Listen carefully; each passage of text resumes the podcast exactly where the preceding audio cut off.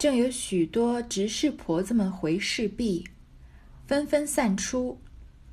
凤姐儿正倚着门和平儿说话呢，一见了宝玉，笑道：“你回来了吗？我才吩咐了林之孝家的，叫他使人告诉跟你的小厮，若没什么事，趁便请你回来歇息歇息再去。那里人多，你哪里经得住那些气味？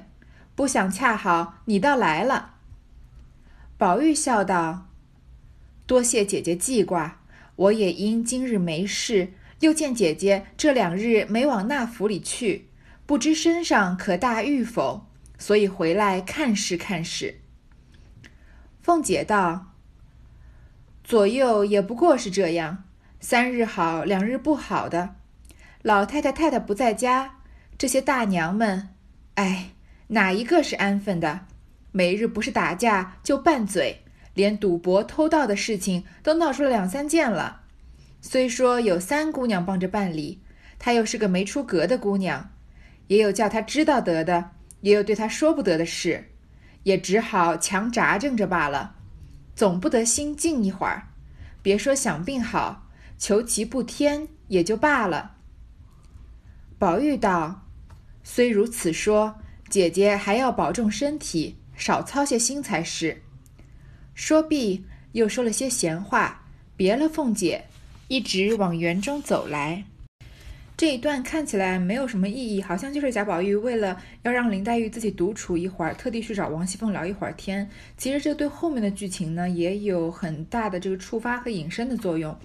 我们来解读一下，在执事婆子们回完事就出去了，凤姐就就是在这个执事婆在跟凤姐回话。凤姐呢就倚着门跟平儿说话，看到宝玉呢，她就说：“我刚刚才吩咐林之孝家的，就是林之孝的妻子，说叫他告诉跟人告诉你的小厮啊，如果没有什么事，你就请便回来歇息歇息再去，就过回来偷偷懒休息休息，不要一直在那边。”你那里人多，你哪里经得住那些气味？贾宝玉不是一直都说女孩子才是这个清清新的、美好的，是香的，男人都是臭男人嘛？所以说哪能经得住那些气味？同时也是办丧事不吉利嘛，所以可能有一些呃不一样的气味。说正好你就来了，宝玉笑着说啊，多谢姐姐记挂。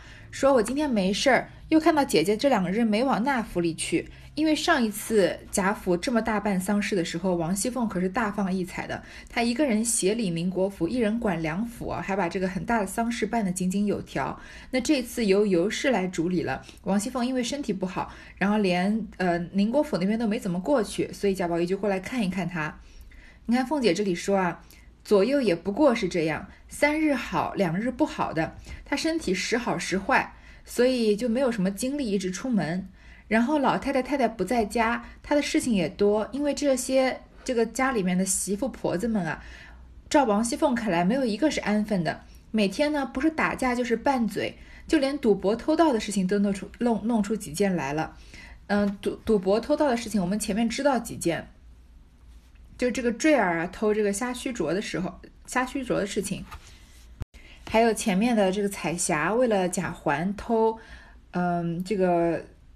玫瑰露的事情，所以呃，这个偷盗的事情啊，就只是捅出来这几件，其实还有我们不知道曹雪芹没有写的呢。而且虽然说有三姑娘帮着办理，虽然探春管家管得很好啊，但她毕竟是个没出阁的姑娘，有很多事情她不方便管，不方便说。就有一些，比如说涉及到一些比较风花雪月的、比较成年人的事情，比如说仆人和。这个仆人之间偷情啊，或者是私相授受啊，这样的事情，探春不太方便管。说也有叫他知道得的，也有对他说不得的事。那对探春说不得的，就只能来找王熙凤说了，还能找谁呢？只好强扎正着罢了。所以凤姐她身体不好，一方面要管很多的事情，一方面确实她这话说的有道理，就是有些事情不能让探春知道。另一方面，王熙凤我们都知道，她是一个很好揽权的人，所以把权力从她身身上分走一部分，她会觉得非常的不安，没有安全感。再加上探春管家又管的确实好嘛，所以她要抓住几点，就觉得好像这些东西是探春没有办法管的，一定要靠她来管，来表现出她自己在贾府还是从前那样举足轻重的地位。所以她是要争着管的。其实说啊。一直都心静，不能心静一会儿。不要说病好，就只要不添乱，不要病得更重也就罢了。所以这里我们就看得出来，王熙凤首先她身体没有痊愈，第二个她因为这个揽权或者因为有些事情探春管不了，所以她要管的事情也多，因为这个王呃。王夫人和贾母都不在家，所以王王熙凤这个时候可以说是分身乏术，连贾静去世，她都没办法去宁国府来去参加这个贾静的丧礼，所以才能在后面。你看王熙凤之前盯贾琏盯得多紧，但是从别人的言语中的细节，我们看得出来，不管王熙凤盯贾琏盯得多么紧，他贾琏也能找到机会跟别人乱搞的，比如说他。最近的这个贾蓉才刚刚说说他跟他的父亲贾赦的小妾搞得不清不楚的，再往前面他跟鲍二家的，再往前面他跟这个厨房的这个多姑娘啊不对鲍二家对，呃跟这个厨房的一个厨子的老婆多姑娘对吧，都是都有偷情过。那这会儿王熙凤已经不在了，呃不在贾琏的身边监视着他，那贾琏不就是彻底的自由了吗？所以他就真的搞出了一件大事来了。然后贾宝玉呢，就略略的劝了一劝凤姐，就说了些闲话，就往园中走来。他还是要去找林黛玉的。进了潇湘馆，院门看时，只见炉鸟残烟，殿于玉几玉里，紫鹃正看着人往里搬桌子、收陈设呢。宝玉便知已经祭完了，走入屋内，只见黛玉面向里歪着，病体奄奄。大有不胜之态，紫娟连忙说道：“宝二爷来了。”黛玉方慢慢的起来，含笑让座。宝玉道：“妹妹这两天可大好些了，气色倒觉比先静些，只是为何又伤心了？”黛玉道：“可是你没得说了，好好的，我多早晚又伤心了？”宝玉笑道：“妹妹脸上现有泪痕，如何还哄我呢？只是我想，妹妹素日本来多病，凡事当各自宽解，不可过作无益之悲。若作践坏了身子，将来使我……”说到这里，觉得以下的话有些难说，连忙咽住。宝玉进了潇湘馆啊。只见炉袅残烟，炉子里面还袅袅的升起一些残烟，就是刚刚点过香，点香的时候不是会有烟上升吗？然后香吹灭了，还会有一些余烟在往上，所以叫残烟。奠于玉里，这个奠就是祭奠的意思，那礼就是酒，玉里就是美酒，就是指祭奠用的美酒，就是祭奠的这个台子上呢，还余下了一些祭奠用的美酒。然后紫娟呢，正看着人往里搬桌子，所以说炉上的这个香已经点完了，美酒的也已经只剩下残酒了，桌子也搬走了，收陈设呢。宝玉就知道啊，林黛玉不管要祭的是谁或是什么，已经祭完了。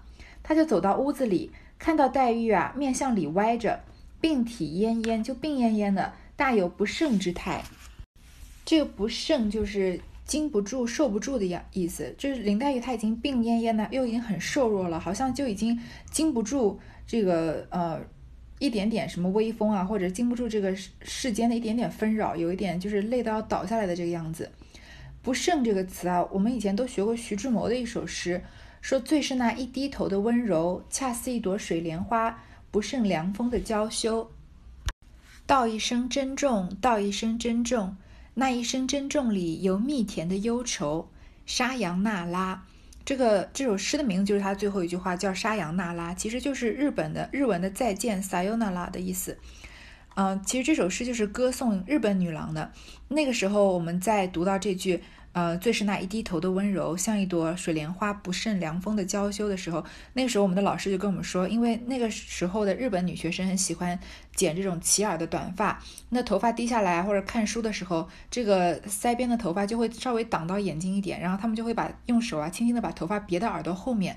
那个时候徐志摩就觉得这个别头发的动作非常的美，所以就出了这句话，最是那一低头的温柔，然后说像一朵水莲花，好像经不住凉风的水里面的一朵。这个莲花经不住凉风的吹拂，有一种娇羞之感，就是在凉风吹拂下颤动的动作，好像这个女性柔媚的风姿一样，表现了她体现她要刻画的这个日本女郎的这种娴静和纯美了。所以“不胜”这个词听起来其实是很美的，而“不胜”这个词在这里形容林黛玉，也是非常的贴切了，因为她她既既体弱又非常的美，所以有一种不胜之态。紫娟赶快说：“宝二爷来了。”因为林黛玉是向里歪着的，所以没看到贾宝玉。林黛玉才慢慢的起来，就笑着让他坐。宝玉就问他说：“妹妹，你这两天身体好了一点没有啊？气色好像比之前好一点了，但是你又伤心什么呢？”林黛玉就说：“啊，我哪里伤心了？你是不是没话找话说啊？”贾宝玉就说：“啊，你妹妹脸上现有的泪痕还哄我呢。”说我想着妹妹，你本来就多病，什么事情应该多往宽处想一想，不可做无义之悲，不要平常就是呃没有来由的就悲伤起来了。如果作践坏身子，将来使我说到这里就停住了。他觉得下面的话有点难说，很连忙咽住，因为贾宝玉前面说了不少这个发乎于情的话，都被林黛玉嗯很生气的这个截断了，什么多情小姐同冤账啊之类的，那。他这个话说，将来使我肯定就是说，那将来我们在一起，你要是身子不好的话，那我不是会担白白担心吗？但是他就在这里想到，也许林黛玉后面又要生气了，他已经刚刚哭过，不能再惹她生气，所以赶快就停在这里。其实这个这句话停在这里啊，它的暧昧的意境反而比把话说全了还要更加的深远呢。只因他虽说和黛玉自小一处长大，情投意合，又愿同生死。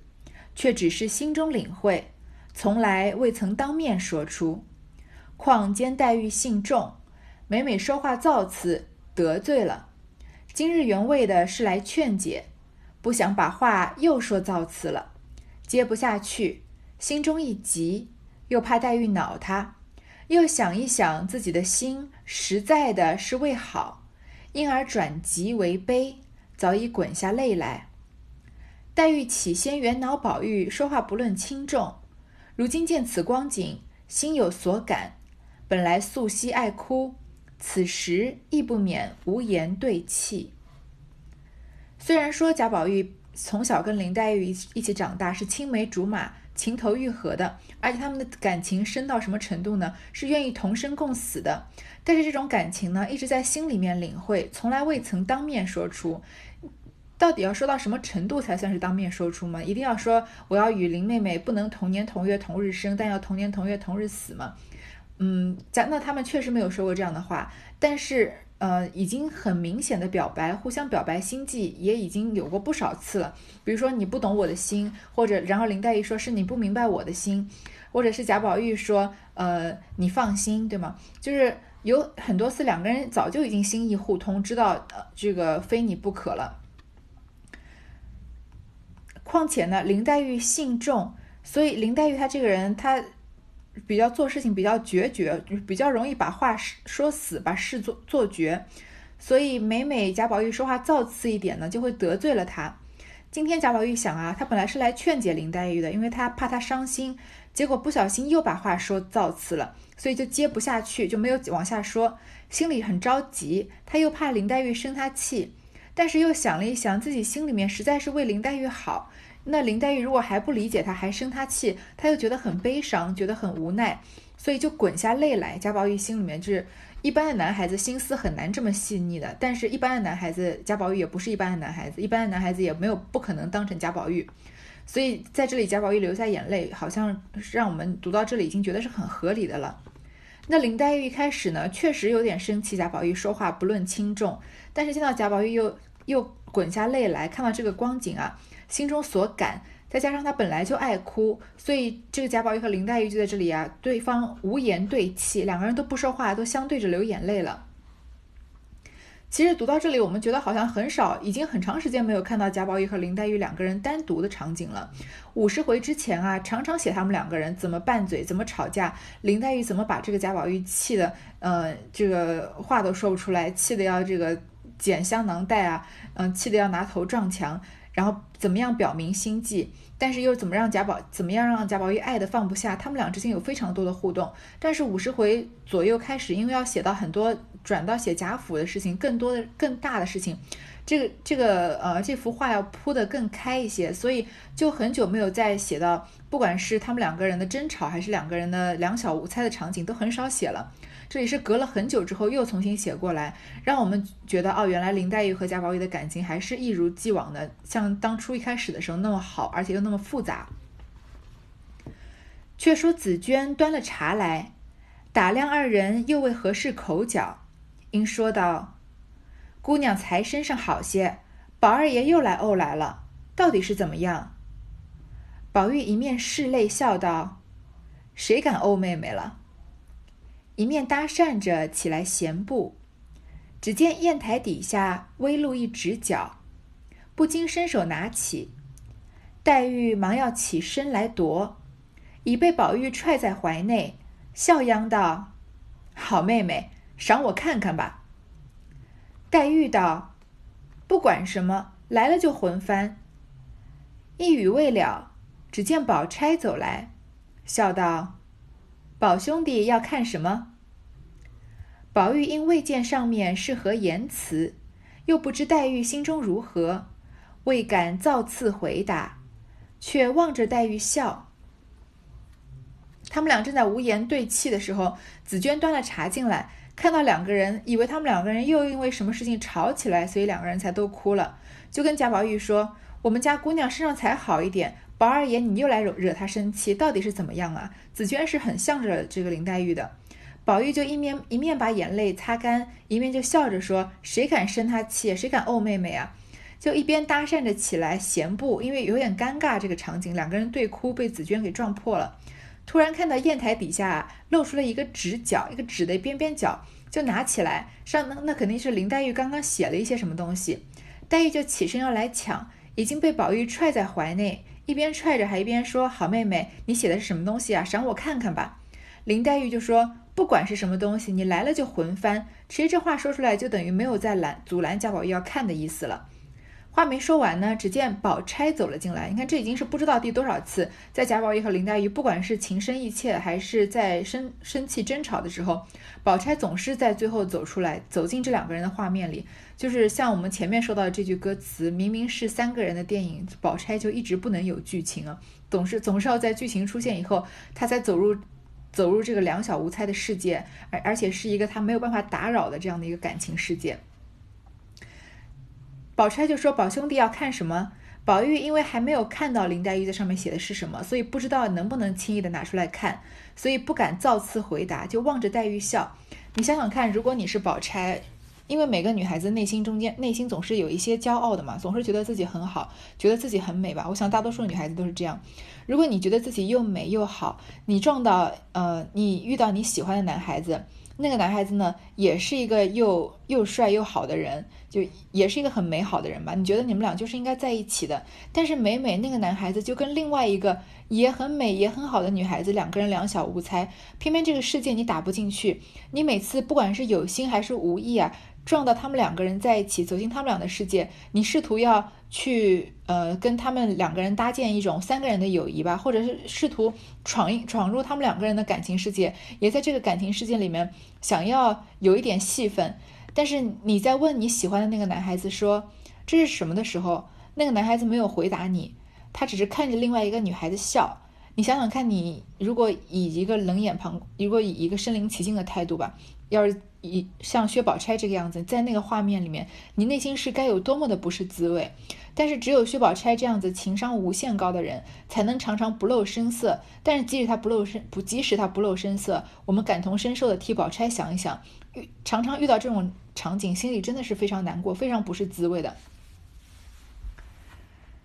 黛玉一面让宝钗坐。一面笑说道：“我曾见古史中有才色的女子，终生遭际，令人可欣可羡、可悲可叹者甚多。今日饭后无事，因欲择出数人，胡乱凑几首诗以寄感慨。可巧探丫头来回来会我乔凤姐姐去，我也身上懒懒的，没同她去。适才将做了五首。”一时困倦起来，撂在那里，不想二爷来了就瞧见了。其实给他看也倒没有什么，但只我嫌他是不是写了给人看去。宝玉道：“我多早晚给人看来呢？昨日那把扇子，原是我爱那几首白海棠的诗，所以我自己用小楷写了。不过为的是拿在手中看着便宜。我岂不知闺阁中诗词字迹是轻易往外传送不得的？自从你说了，我总没拿出园子去。宝钗道：“林妹妹，这绿的也是，你既写在扇子上，偶然忘记了，拿在书房里去被相公们看见了。”岂有不问是谁做的呢？倘或传扬开了，反为不美。自古道，女子无才便是德，总以真静为主，女工还是第二件。其余诗词不过是闺中游戏，原可以会，可以不会。咱们这样人家的姑娘，倒不要这些才华的名誉。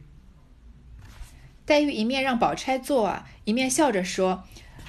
他写的是什么呢？他看到古代史诗中间啊，有才华、才色的女子，有才华又美的女子啊，她们的遭遇呢，令人可欣可羡，令人为她们高兴，令人羡慕，可悲可叹，令人觉得惋惜、伤感的都很多。所以今天我吃完饭没事呢，我就从这些奇女子中啊，找出几个人，胡乱凑了几首诗，以寄感慨，表达我的感慨。正巧这个时候，探春来叫我去瞧凤姐姐。但是我身上懒懒的，就没有跟她去。我刚才刚才做了五首，就是林黛玉做了五首五个女子的诗，也就是这个标题里面的，呃，幽淑女悲题舞美吟了。做完之后呢，一时困倦起来，就撂在那里，放在那儿，不想二爷来了就瞧见了。其实给他看也没有关系，因为贾宝玉、林黛玉有什么东西不能给贾宝玉看呢？贾宝玉可以说是他的知音 soul mate。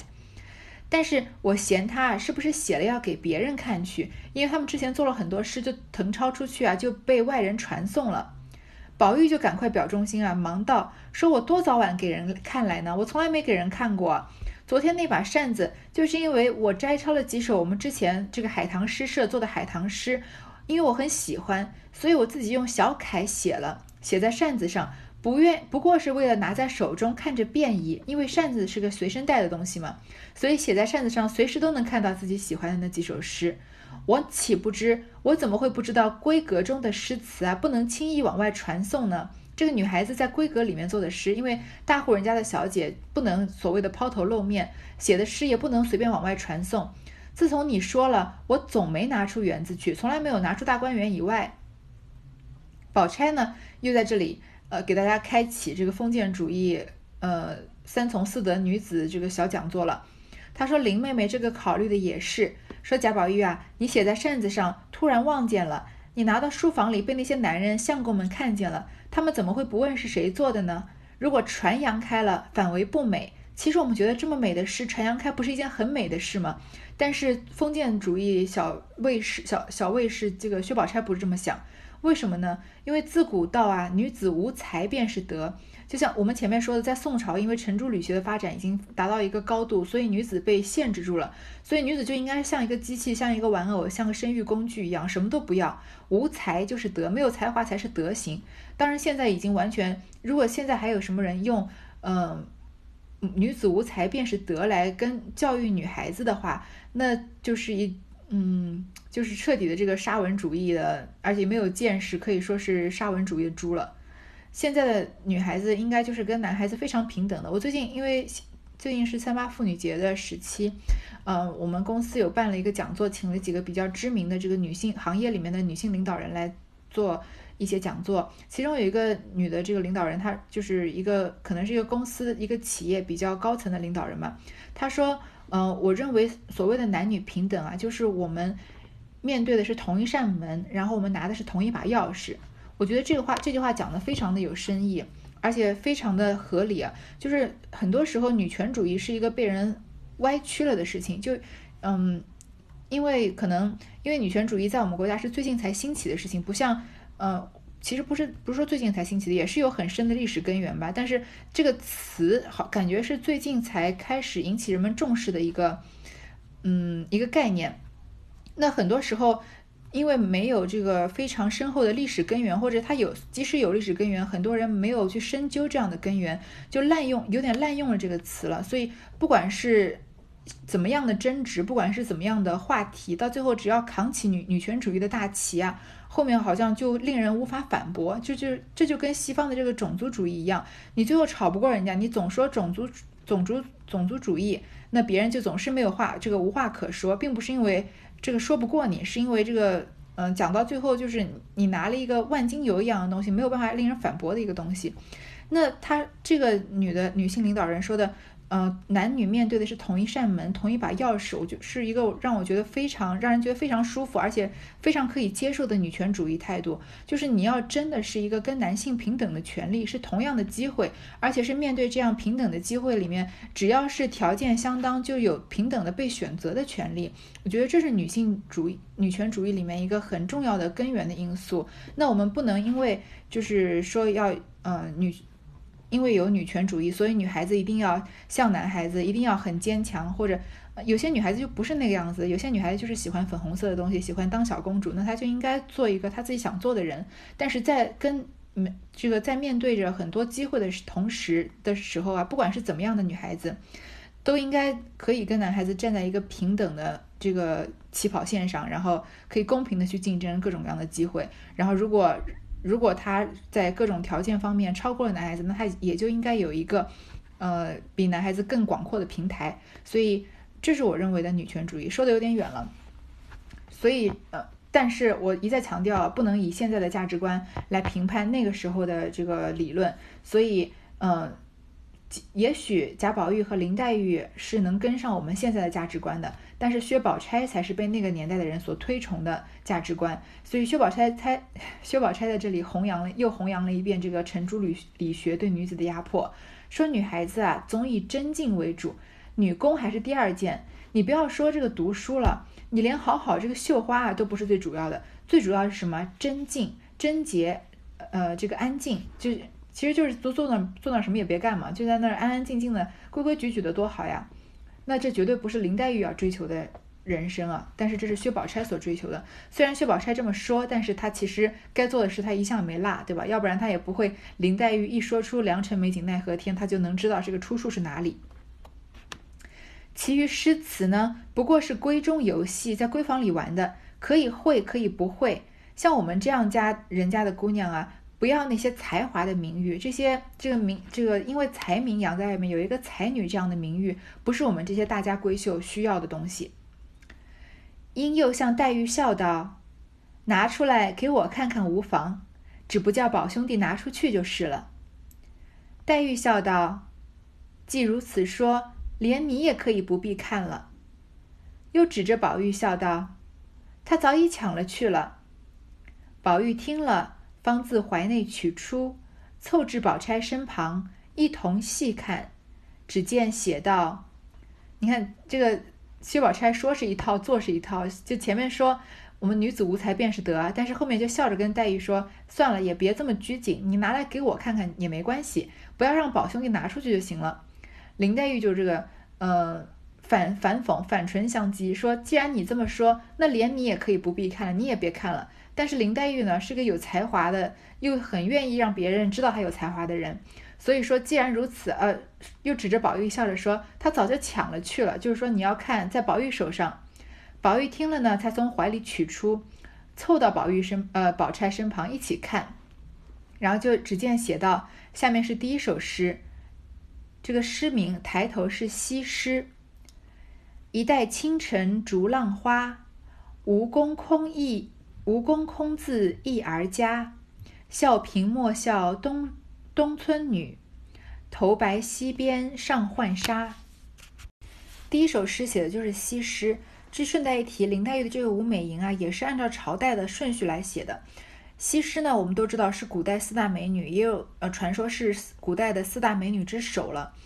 是春秋时期越国的一个美女，她之前呢出身贫寒，自自幼啊随着她的母亲是在江边浣纱的一个浣纱女，就是把这个布料这个纱布啊在江边用江水把它洗干净，算是最普通的这个体力活。但是因为她天生丽质又非常的美，所以就被这个呃吴王夫差看中，在这个呃。首先是这个越王勾践，他在他在对吴国的战争里面失利以后，就想要用这个美人计来这个重振旗鼓，重新打回去。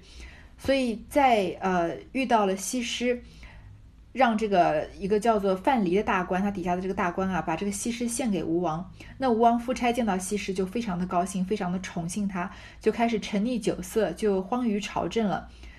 那在这个越王勾践灭了吴国以后呢，有两两种传说，一种是说西施就随着他之前献把他献给吴王的这个范蠡呢，呃泛舟而去，不知所所终。一方面，另外一个传说说啊，他沉江而死，就是死了，然后最后他的这个也就香消玉殒了嘛。那西施可以就是我们常常说是传这个中国历史上比较有有血有肉的描写里面的一个第一个女间谍的这样的角色了，因为也是因为她太非常的美丽，所以她的传说呢又带了几分香艳的色彩了。那我们来看看黛玉写的这首关于西施的七言绝句啊，其实很好理解。一代倾城逐浪花，所以这里他呃所要所采取的西施的结局，就是说她葬身在江里面，就说这个倾国倾城的一代美女啊，早已葬身在无情的这个浪花之中，因为投江死了嘛。吴宫空意空自忆而家，因为西施是吴王的人献给这个越王的，所以吴王宫里的人啊，只能白白的怀念西施。笑贫莫笑东村女。西施有一个很著名的成语，就是东施效颦。传说中，这个西施啊，因为身体不好，常常捧着心口，皱着眉头，就是西施捧心嘛。她那个病恹恹的样子啊，估计就很像林黛玉这样子，让人就是觉得又爱又怜。然后在东村有一个女孩子叫东施，她可能相貌平庸，甚至有些丑陋。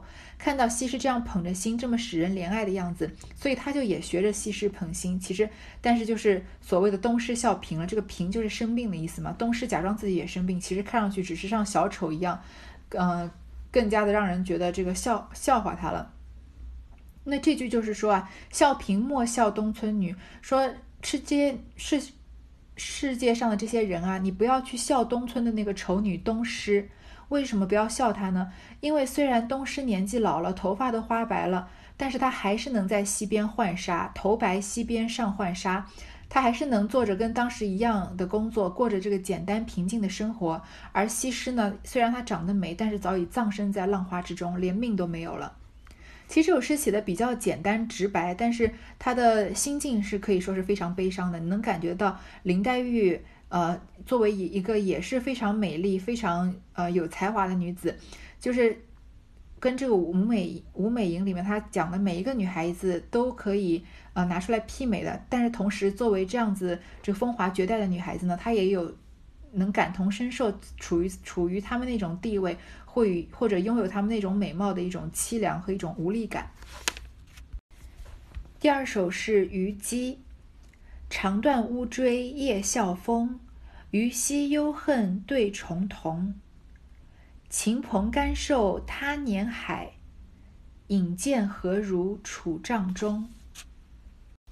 虞姬我们也比较熟悉，尤其是她的这个丈夫项羽啊。是西楚霸王，是秦末汉初的这个应该没有到汉初了，没有活到汉初，是秦末的一个名将，也可以说是一代枭雄吧。最后在垓下这个地方被这个呃刘邦的军队汉军啊重重包围，然后在乌江边上自刎了。在他自刎之前唱出的那一句那首《垓下歌》啊，一共只有四句，非常的气势磅礴，里面就提到了虞姬，力拔山兮气盖世。时不利兮骓不逝，骓不逝兮可奈何？虞兮虞兮奈若何？这句话其实应该应该有感觉，那种就是声音很浑厚的这个男孩子读出来是非常有气势的。就是说他项羽自己啊，力拔山兮气盖世，是一个大英雄。这个呃英雄气概啊，就是呃天下皆知吧。可是呢，时不利兮骓不逝，好像一切都是天意。时机对我不利，战事与我不顺，连他最爱的这这个乌骓马、千里马也跑不起来了。追不逝兮可奈何？这种无可奈何的感叹，因为项羽他并非是单纯的军事意义上的失败，他的失败很多是他政治谋略上的失败，因为他的对手既强劲，也比也比他奸诈，也比他有心机，而他呢是作为一个比较坦率、天真、不用心机的人，就是用蛮力来打把这个江山打下来的人。所以他死到临头才终于明白，希望有机会能卷土重来，再大显身手。但是他知道这种机会不会再有了，他完全的这个这个败在汉军之下了。那最后这句啊，虞兮虞兮奈若何，就是最后在他人生的最后关头啊，就是走投无路，连自己最爱的女人也保护不了，是非常悲哀的一件事情。那虞姬在他唱完这个唱完这句话以后，他就喝喝的喝了一首啊，说汉兵已掠地，四方楚歌声，大王意气尽，贱妾何聊生？就是说四这个汉兵已经攻城略地。在四方，因为都在他们都在想念汉兵，在想念自己的家乡，所以都在唱楚歌，楚国的歌曲。所以这四面楚歌，就是他已经被汉兵给包围了，已经是走投无路了。大王意气尽，如果既然这个西楚霸王项羽你啊，已经意气尽了，气数到这里就结束了，贱妾何聊生？那我还有什么好活着的呢？最后这个虞姬呢，就就在就为了这个项羽自杀殉情了，在项羽也在这个垓下自杀身亡了。那林黛玉在这里写的这首关于虞虞姬的诗，我们知道了这个背景之后，就比较好了解。长断乌骓夜啸风，就是声声哀鸣的这个乌骓马，你是不是也肝肠断裂了？对着这个月夜悲风，在这个哀鸣。虞兮忧恨对重瞳，虞兮啊，满怀着这个一腔的幽怨的情绪，恨忧恨的情绪啊，面对着意气崩溃的英雄。